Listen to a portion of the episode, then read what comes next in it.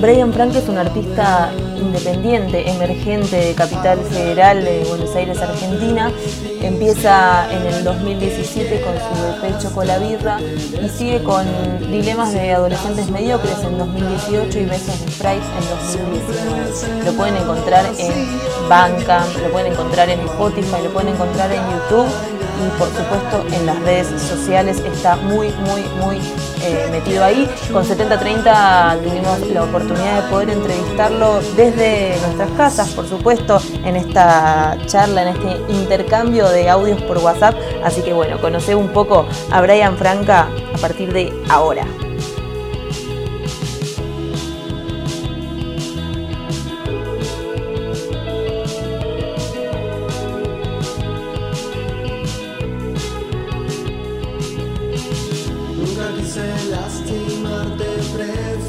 Bueno, Brian, primero y principal, y para conocerte un poco más, queremos saber hace cuánto empezaste con la música y cómo fue ese descubrimiento, cómo te diste cuenta de que era esto lo que querías hacer. Es muy chico, apenas eh, aprendí a tocar la guitarra, eh, ya me dieron ganas como de empezar a componer las primeras canciones que eran menos punk.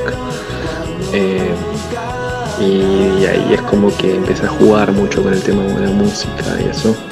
Tenía bandas con amigos en sí, pero seriamente empezó en el 2016 más o menos. Yo venía, como te había dicho recién, de hacer bandas con amigos, pero no tan serio. O sea, hacíamos covers y tenía un par de temas compuestos. Siempre compuse temas, pero siempre quedaban ahí guardados, nunca los, sacaba. O sea, la gente que lo escuchó usualmente eran mis amigos nada más en 2016 por ahí a finales me picó como el dicho de querer eh, componer eh, motivado por una ruptura amorosa. Dije, tengo que hacer algo con esto y viendo más o menos cómo había bandas emergentes en la escena indie argentina que me motivó muchísimo a querer también llegar a ese género porque yo pasé por muchos géneros usualmente, como te dije que empecé con el punk. Eh, y de ahí me dieron ganas como de, activarla, digamos, y tomármelo más en serio y empezar esto, que, básicamente es como carrera solista en realidad. No, sabía si hacer una banda o hacerlo por mí mismo, pero decidí también motivado por, otros artistas que grababan solos en su casa a, grabar mis temas ahí y, más o menos de, empezar a distribuirlos por mí mismo en realidad, porque yo como que grabo todo solo mi computadora y después de ahí, bueno, trato de distribuirlo. Tengo amigos que me ayudan también, pero vino desde ahí, digamos, el germen de querer, eh, de querer tomármelo en serio.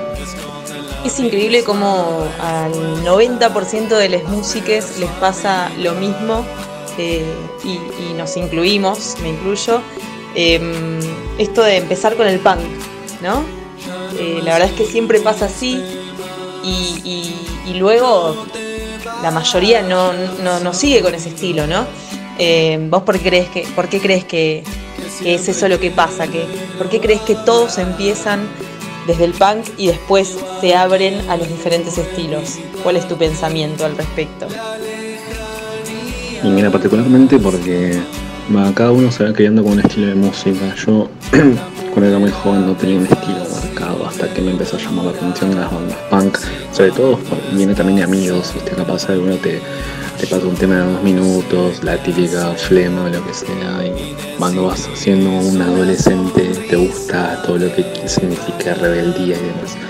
Y a mí me pasó mucho con Ramones, por ejemplo, que eran de las primeras bandas que, que escuché y dije, fa, esto está piola y, me crié en base a los discos de ellos. O sea, hay bandas que me marcaron muy fuerte a la hora de aprender a tocar la guitarra, así me y Ramones. Eh, y, fui eh, conociendo nuevas bandas eh, de acá, nacionales, de, afuera, también de otros países. Y, viste que el punk es algo muy fácil de tocar, de hecho son todas quintas y, como al ser fácil y yo creo que también eso te motiva a componer canciones, porque las primeras canciones este, eran la, re, mi, qué sé yo, do, no eran tan difíciles. Al, tener esa facilidad a la hora de, crear, creo que tenés todo servido de alguna manera. Eh, y por qué no seguir esa línea. Yo creo que va descubriendo otra música, va a depender de mucha gente como que tal vez no es tan abierta musicalmente. Yo particularmente sí, a medida que fui creciendo fui tomando otros estilos, escuchando nueva música, no, no solamente música más tranquila, más pesada y demás, pero es como que vas mutando a medida que vas creciendo, vas conociendo otra nueva música y, capaz lo vas dejando medio de lado al otro. A mí particularmente me gusta escuchar mucho. Eh, nuevos estilos, estilos que capaz son este, estilos de moda, que, hasta el día de hoy es como que escucho y me dan ganas de crear otras cosas, como que voy, voy absorbiendo una esponja siempre. Eh, no sé igual porque a qué se debe eso, porque hay muchas bandas que en sí siguen el punk Y, tienen tu trayectoria con el género en sí. Yo particularmente porque, como te dije recién, que escucho otros estilos y me estoy copando más capaz y aparte al, ser un obsesivo un poco con la guitarra, no tanto ahora cuando era más chico, era como que escuchaba otras canciones que tenían cosas más difíciles y yo quería hacer eso, ¿entendés? Creo que más o menos parece igual, yo creo que el punk de alguna manera siempre está, no, no porque un tema de estilo, es cliché decir ah, porque mi estilo es muy punk a mi forma de ser, sino porque a la hora de componer también es como están los acordes de quintas, yo hasta el día de hoy los sigo usando de alguna manera, capaz con esto más vamos para los eruditos de musicales. Eh, capaz eh, yo uso, no sé, quintas, pero con todos los acordes abiertos con transporte, no sé, en segundo, en segundo traste, entonces sigue existiendo un poco ese punk. Yo hasta el día sigo escuchando igual cada tanto, ¿eh? escucho Misfits que me gusta mucho, no, no es lo que abandoné. Vos grabás, mezclás, masterizás, difundís, haces todo el laburo que, compete al artista, digamos, eh, solo. ¿Cómo, ¿Cómo es esa movida? ¿Cómo haces para no volverte loco? Mira, yo eh, al principio, este, cuando sos chico y tenés la compu y descubrís que podés enchufar la guitarra a, la CPU y de ahí podés bajarte en un programa que simule efectos, es como wow, otro mundo.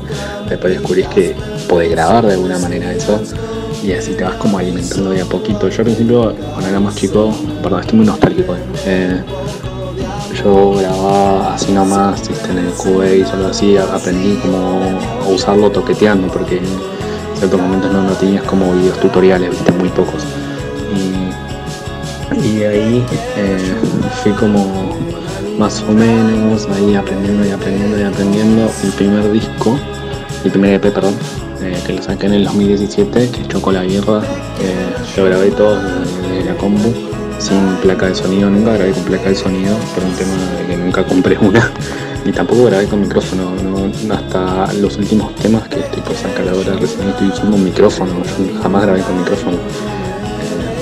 Eh, grabo siempre con el micrófono del celular, que grabo ahí las voces y las paso a la compu. Por eso la, la, tan, la calidad tan low-fi, por así decirlo. Eh, sí, el primer EP lo mezclé y lo mastericé como pude, sin tanto conocimiento, porque yo mezclando más o menos me defiendo por él. Masterizando soy malísimo, así que por eso es como que cada tema tiene como, tiene como un sonido diferente en el primer EP. Después en el segundo, que es en 2017, que es Dilemas de Adolescentes Mediocres, grabé todo con el celular, eso ahí no soy la compu, eh, grabé desde la aplicación de GarageBand. Eh, enchufando la guitarra al celu, también sin placa de sonido, por eso, por eso mantuve ese, sonido tan de, baja calidad, para así decirlo. Todo desde el celular, mezclándolo acá, que sí fue medio difícil, pero bueno. Y después la masterización, si le hice la compu, ahí sí le puse más onda la masterización en toque. Hubo un poco más a ver qué onda, cómo podía mejorar esto y otro. Y, desde ahora como que ya no, no, quiero quiero perder un poco ese sonido de baja calidad, entonces ahora voy a, la sala de un amigo a, grabar, eh, que ahora estoy grabando nuevos temas, no discos, porque estoy con esa onda de que, quiero grabar temas sueltos, ¿viste? Quiero, quiero hacer cosas nuevas, otras cosas, no quiero mandarme directamente al disco, quiero sacar temas sueltos, singles, ver cómo viene la cosa. Así que todo lo que estoy grabando está, lo estoy haciendo ahí, Ahora también grabé algunos temas después de mucho tiempo en el compu, usando el micrófono prestado de, un amigo, eh, que son de otro estilo también, porque yo estoy como, como te dije hasta recién, que absorbo géneros, estoy escuchando géneros nuevos, estoy como sentándome ahí lo bueno de ser solistas, que viste que podés ir para cualquier lado, pegar volantazos y nadie te va a decir nada. Hablabas antes de artistas que te marcaron, que, fueron una influencia para vos y que a partir de, ellos o ellas encontraste el estilo al que te querías abocar. ¿Quiénes son esos artistas? Em, principalmente creo que es una historia muy, muy extraña porque yo, viste que te dije que que voy descubriendo artistas. Yo al principio no quería tocar música indie, por así decirlo. No lo tenía tan incorporado. Escuchaba otras bandas con un sonido más alternativo, quizás, que usaban demás. Me acuerdo que salí con una, chica que me mostró nueva música, que yo a mí al principio no me gustaba, era como, ah, qué onda esta música. Terminó todo mal con esa chica, y viste, siempre te querés como agarrar de algo, te acuerdas y decís, ah, loco, me mostró canciones que no escuché, capaz estaría bueno, Y descubrí unas bandas, descubrí bandas como él mató, que al principio a mí no me gustaba, pero desde que pasó todo eso, como que lo escuché y fue como otra cosa, es como otro mensaje. Descubrí otros artistas como Mac de Marco, eh, bueno, había escuchado también todo Andaluz y demás. Fui nutriendo de todo y eso fue como el primer, digamos, el primer baldazo de EU, va por ahí la cosa. Después me acuerdo que él estaba en la misma, todo fue el mismo año. Estaba muy deprimido por todo lo que había pasado y fui al, viejo mod que quedaba en San Telmo que tocaba Bestia Bebé, tocaba eh, Cabeza Flotante y los Charmander. Cabeza Flotante eh, fue un antes y un después a la hora de decir, che, tengo que ir a componer y sacar mi música. Porque los vi en vivo y Cabeza Flotante maneja como una idea medio alternativa indie, más o menos. Y los vi y dije, estos pibes, tipo, puedo ser yo. de alguna manera no sé cómo fue que me inspiraron, estaba, suena como muy, muy cinemático lo que estoy diciendo, muy, muy de película, estaba ahí entre medio de toda la gente, todo triste, los miraba y escuchaba las canciones y decía, che, yo tengo que hacer esto. Me acuerdo que el otro día volví a mi casa a 5 de la mañana y ya estaba como craneando un tema, dije, no, me voy a poner a grabar y ahí al otro día me acuerdo que escribí mi primera, canción, que fue como una intervención casi de todo lo que me estaba pasando. Y escribí todo un segmento de canciones, creo que escribí como 12, 13, 15 canciones que de, ahí eh, después empecé a escribir otras porque eran muy tristes. Y Chocolate Guerra es un, es un EP que lo fui mutando. De todas esas 15 canciones creo que solamente rescaté una para el EP y después las demás las escribí en otro momento de mi vida que estaba más feliz pero yo creo que la tristeza, como siempre, es un cliché del artista que lo hace funcionar, así que, perdón, me, fui, bueno, la pregunta era qué artista me inspira, bueno, Cabeza Flotante es una justamente por el impacto quizás. Eh, no sé qué otros artistas, igual, o sea, es los primeros que me vienen a la cabeza de, por qué estoy siguiendo, siguiendo esta línea, o al menos la línea que seguí durante todo este tiempo pero yo te diría que Mac de Marcos es uno de los principales, por la idea de que el tipo también eh, grababa en su casa de manera casera, tipo, no necesitaba un estudio.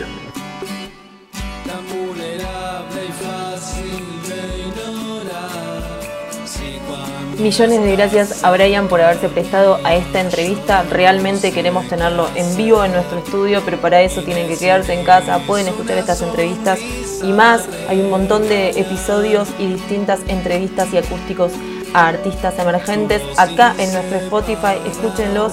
Gracias de nuevo a Brian por prestarse a esta entrevista extraña. No damos más de ganas de que se termine esta cuarentena y podamos tenerlo en vivo en nuestro estudio para que toque unos temas y podamos charlar muchísimo más. Escuchen Brian Franca, síganlo en todas las redes sociales, por supuesto, y en YouTube y en Spotify, que están sus eh, discos, sus EP, su material, todo ahí subido. Eh, gracias nuevamente y escuchen música emergente, que es lo que vale.